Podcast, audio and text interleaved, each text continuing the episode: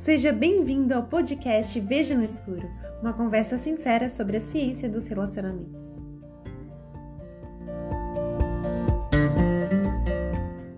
Olá, visionários, tudo bem? Hoje é a nossa última parte da nossa série Amor e Paixão. A gente viu na nossa última visão que para nós sabermos amar e sabermos identificar o amor verdadeiro, saber se o amor que nós estamos recebendo é um bom amor, é o amor verdadeiro, nós precisamos desenvolver um relacionamento com Cristo, porque assim nós iremos receber o seu amor. E aí nós iremos saber o que, que é um amor puro, um amor verdadeiro, um amor de fato que nos preenche. E o interessante é que quando nós recebemos este amor, nós não queremos e não precisamos de mais nada. Não que a gente para de querer tudo, não é isso, mas nós não queremos no sentido de, de, de sermos felizes, de termos alguma razão, de termos algum motivo para a existência. Quando a gente recebe este amor, tudo que nós iremos buscar é simplesmente para que nós possamos doar este amor de Cristo. Nós não buscamos nada mais para sermos felizes ou para nos completarmos, porque nós já somos e já nos completamos em Cristo. Se você duvida disso que eu estou te falando, faça um teste, faça um relacionamento, tenha um relacionamento com Cristo, para você poder entender o que é ter Jesus, o que é você ser amigo de Jesus. Mas às vezes você, você pode estar pensando, mas como eu faço para ser amigo de Jesus, para ter um relacionamento com Jesus? É muito simples. Basta você acordar 10, 15 minutos antes do que você acostuma acordar e ler um capítulo apenas da Bíblia e fazer uma oração. Só isso. É só isso. A gente não precisa gastar um real um dólar, nada. A gente apenas acorda um pouquinho antes do que a gente está acostumado, faz, faz uma oração, lê um capítulo da Bíblia e dia após dia, a gente fazendo uma oração, lendo um capítulo da, da Bíblia por dia, nós iremos desenvolver um relacionamento com Cristo nós iremos sentir o, teu, o amor dele, nós iremos receber o amor dele, e aí, visionário, meu amigo, minha amiga, a gente vai ficar muito exigente, porque não será qualquer amor que irá que nós iremos aceitar. Deus irá elevar o nosso padrão de amor próprio, de amor a compartilhar com o outro e do amor a ser recebido do outro. Vai ser lindo, vai ser fantástico. Eu convido você a participar dessa experiência incrível. E o interessante é que é, a afeição pura e santa, ela não é sentimento, mas é um princípio. Os que são movidos pelo amor verdadeiro não são não são tolos, não são bobos, não são cegos, não são é, é, exacerbados nas suas ações, nas suas emoções. A gente vê isso no livro A Ciência do Bom Viver, na página 50, que está explicando isso. E o amor, pouco é o amor real. Na verdade, eu não sei se você teve o privilégio de encontrar um amor real. O livro Testemunhos for the Church, na página 50, diz que é muito raro você encontrar um amor real, genuíno e puro. Este precioso amor, ele é tão raro que as, muitas pessoas não, não encontraram ainda. E, e, o interessante é que este livro diz na página 50 que a paixão recebe o nome do, de amor. Porque como nós não estamos acostumados a ter e a receber e dar este amor, a paixão, que é algo que é brotado do nosso coração, que nós não precisamos de nada, simplesmente existirmos, a gente acaba achando que é amor. Interessante que, como nós temos uma, uma necessidade de se apaixonar, eu já ouvi vários, vários jovens falando para mim, falam, olha Fábio, eu preciso viver um grande amor, eu preciso vivenciar um grande amor. Eu já vi pessoas falar assim, falando que eu necessito viver um grande amor. Infelizmente, eu já vi casados dizendo que precisava de um grande amor. Eu já vi casados largando sua família para viver um grande amor. Eu preciso ser feliz. Nada pode me impedir a minha felicidade. E a pessoa pega, abandona o seu marido, abandona a sua esposa, abandona filhos, abandona tudo e vai viver esse amor, como se alguém tivesse colocado uma espingarda na testa dessa pessoa e falado: se você não viver esse amor, você vai morrer. Seria engraçado se não fosse trágico, mas isso não é amor, isso é paixão. Isso é uma paixão que dominou a pessoa. E nós que devemos dominar a paixão. Quando nós não dominamos a paixão, ela faz a gente fazer coisas que nós não imaginávamos que seríamos capazes. Eu já vi pessoas é, ir no limite do ápice de sua paixão ao tirar a vida de alguém, ao machucar alguém. Nós não temos noção do que a paixão humana é capaz de fazer quando ela não tem um controle de Cristo na vida da pessoa. Porque o verdadeiro amor é um princípio elevado e santo, inteiramente diferente em seu caráter daquele amor que se desperta por um impulso, uma visão, a pessoa bate o olho, já fica apaixonada e subitamente morre quando severamente provado. Eu não sei se você já ficou perdidamente apaixonado por alguém e passado um tempo não ficou mais, ou estava apaixonado por alguém a pessoa também, e de repente a pessoa parou de ficar apaixonado por você. Está totalmente certo, isso é paixão. A paixão é como se fosse um projeto. Quem é project manager que está me ouvindo sabe o que eu estou falando. O projeto ele tem um início, um meio e um fim. Ele tem que ter um fim. E a mesma coisa a paixão. Ela tem um fim. O amor não. O amor, ele sempre tem um recomeço. Ele sempre tem um recomeço.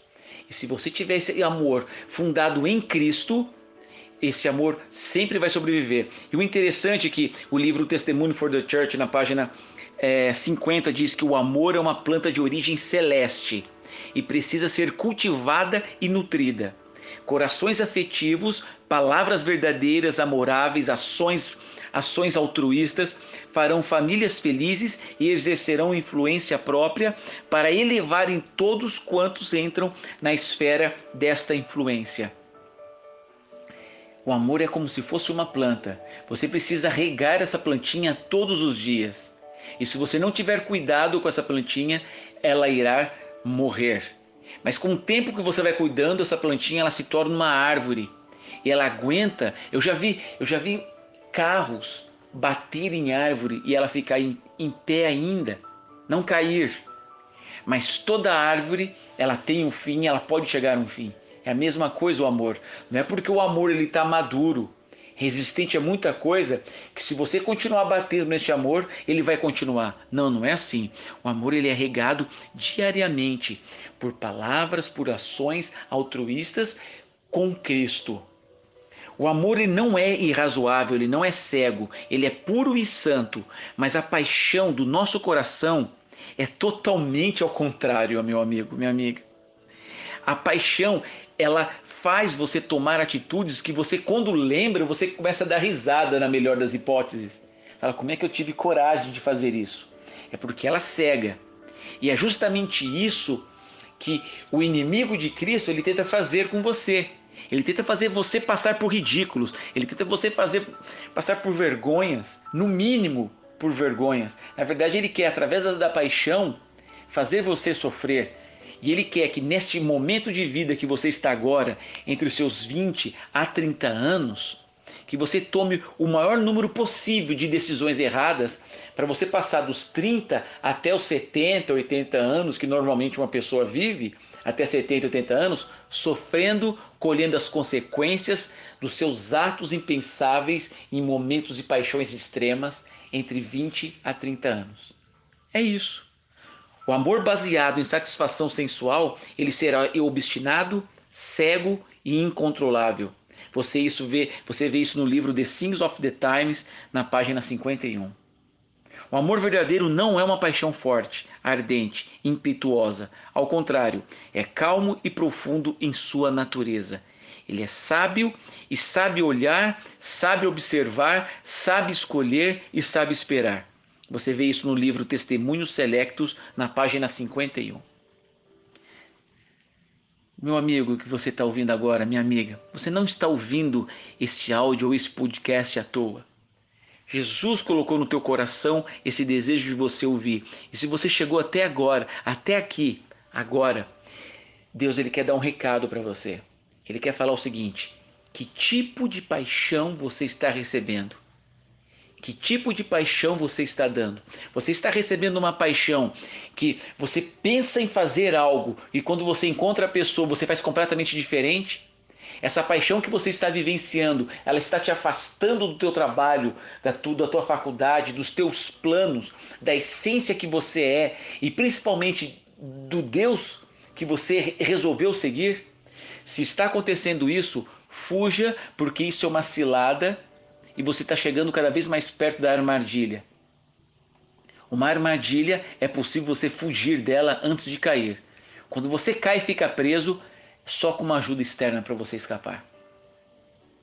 Jesus ele vai te dar essa ajuda externa que você receber, mas algumas vezes pode você você pode ter consequências. Eu estava vendo um documentário é, de, um, de um país na Ásia que teve é, que recebeu uma ditadura.